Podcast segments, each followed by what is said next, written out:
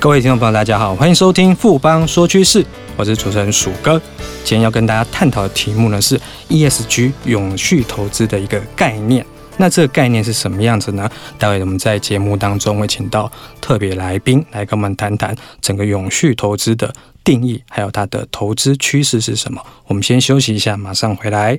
哎、欸，最近五 G 概念股很夯哎，你有没有买啊？我当然是概念股一把抓喽！那么厉害，快教教我啦！富邦世代行动通讯 ETN 连接的指数成分是十档台湾极具五 G 概念的上市股票，而且 ETN 投资门槛低，小额资金就可投资哦！太棒了，我要赶快去买！富贵要人帮，ETN 买富邦。富邦证券指数投资证券基金管会同意生效，微不表示本指数投资证券绝无风险，投资人交易前应详阅公开说明书。本公司经目的事业主管机关核准之许可证号为一百零七年金管证总字第零零五三号。欢迎回到富邦说趋势，我们今天很高兴邀请到富邦证券的鼠匪 Emma 来和我们谈谈 ESG 永续投资到底是什么呢？Emma 好，鼠哥好，各位听众朋友大家好，我是 Emma。Emma，我们大家都知道说，所谓的企业社会责任一个投资的趋势，那就是 ESG 这永续投资，它到底在定义上是什么？那它实际上是怎么应用的？可不可以先跟听众朋友简单的介绍一下？嗯，好，鼠哥没有问题。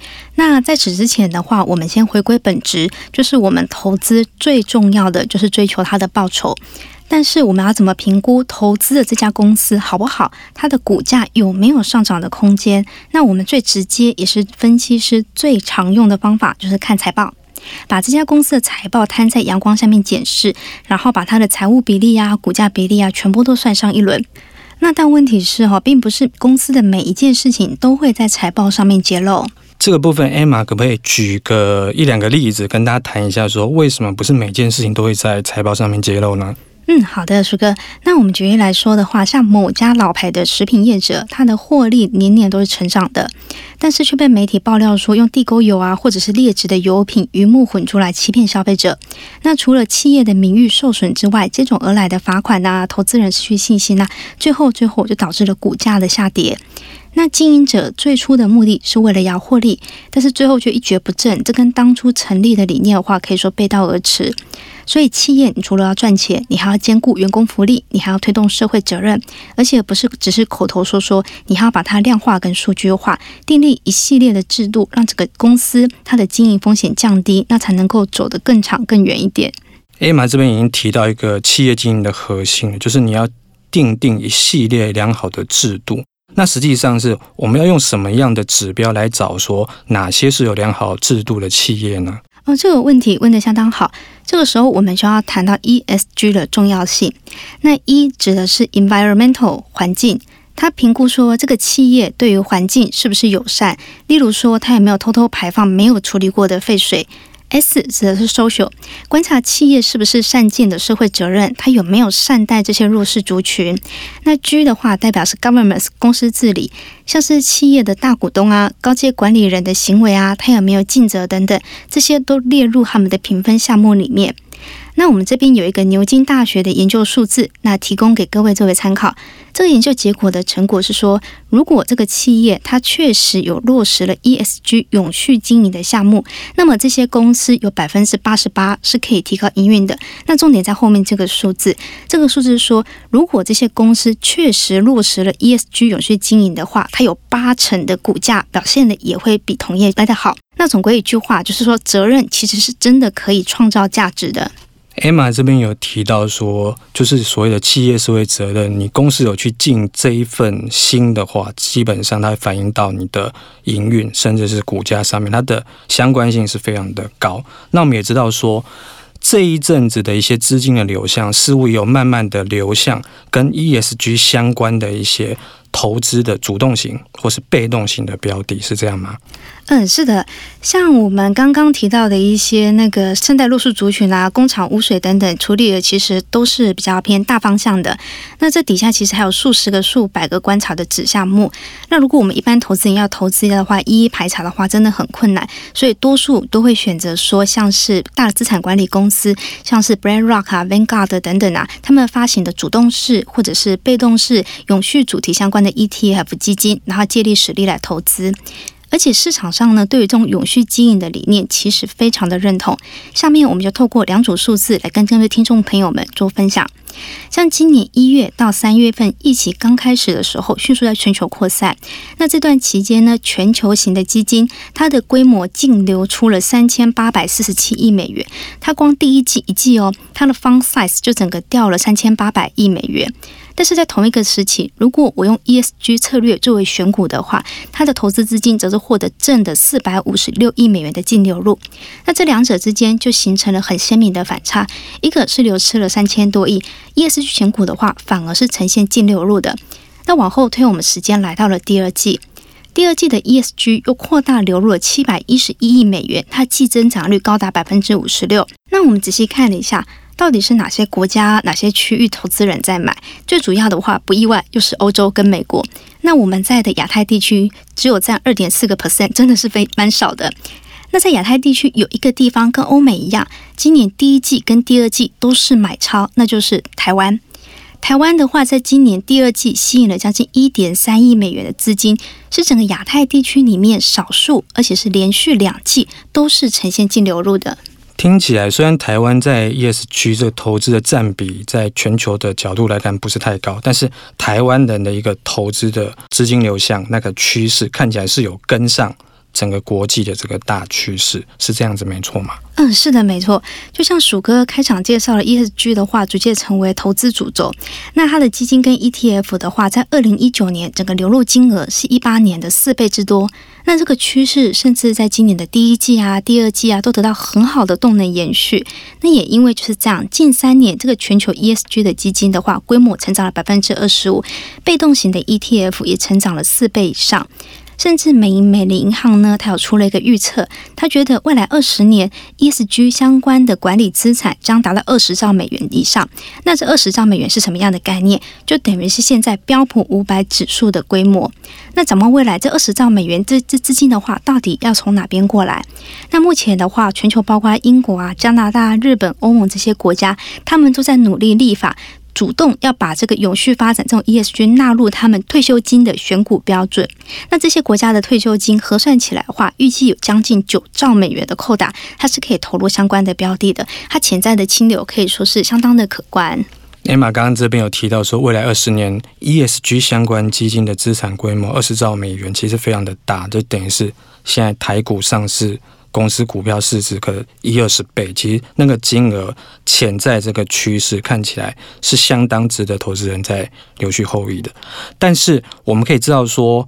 我们整个 ESG 基金当中，它的绩效表现，当大家也会很关心这个部分。那实际上它的表现也有优于整个它的 benchmark 吗？嗯，有这个数字的话，我们提供给各位听众朋友做参考。像今年二月份，因为疫情爆发的关系嘛，全球股市的话，连台股也不意外，都遭遇到重挫。那到现在为止，时间过去快要半年了。那这段期间里面，美国啊 ESG 永续发展主题的指数，它其实已经涨回疫情爆发的高点。甚至呢，我查查询到上礼拜，查询到八月七号，它缴出正的九点三 percent 的报酬。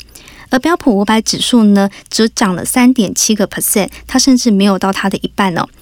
那拉长时间来看，ESG 相关的指数近一年呐、三年、五年分别上涨了二十三 percent、五十 percent 以及八十八 percent。那对应标普五百指数的话，是上涨十五个 percent、三十七个 percent、六十一个 percent。ESG 的二十三对上标普五百十五，那五十对上三十七，八十八对上六十一，等于时间越久的话，它的表现相差绩效越差越大。那为什么有这个现象的话，美银美林集团也有发表了一篇观察的报告，因为。今年很多企业都下修了它的获利展望，但是你永续排行 ESG 排名前二十 percent 的资优生，等于说它前半段的股票，它的每股盈余下调的幅度会比评分落后者还要再小一点，等于说它展望下收的比较少。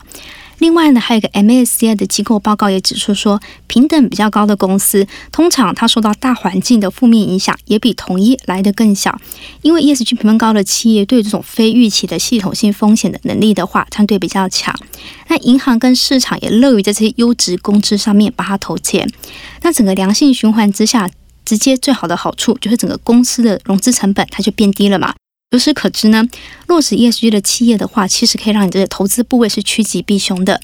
那刚刚我们也提到啊，很多退休资金打算立法，主动的把这种永续投资的类股啊纳入投资组合当中，因为退休基金会啊，还有大型的管理机构，他们都是长期的资金，那自然的话，他也更注意企业长期的发展的趋势。那我们这边可以提一下，说 ESG 它相关的理财工具当中，有没有比较知名的标的可以跟大家介绍一下？嗯，好的。那我们这边就提供三档，然后是美国挂牌、知名度和交易量相对大的 ETF，各位听众朋友们多参考。那第一档是代码 DSI 的 i s h a r e MSCI 社会 ETF。DSI 它是美国成立最久的永续发展 ETF，它的持股就是筛选不包含烟酒啊、赌博啊、军事武器和基因改造生物的行业，然后作为持股。第二档代码是 SUSL 的 iShares ESG MSCI 美国领导者，这档的话 SUSL 其实是去年二零一九年才成立，和第一档 DS 一样，持股很像。它指数呢剔除了酒精、武器等等涉及重大商业争议的公司。那不同的是，它采取低费率的政策，它的费率只有零点一个 percent，是 DSI 的零点二八的一半都不到。那 SUSL 这档的话，也是去年净流入最多，那成长规模最快的。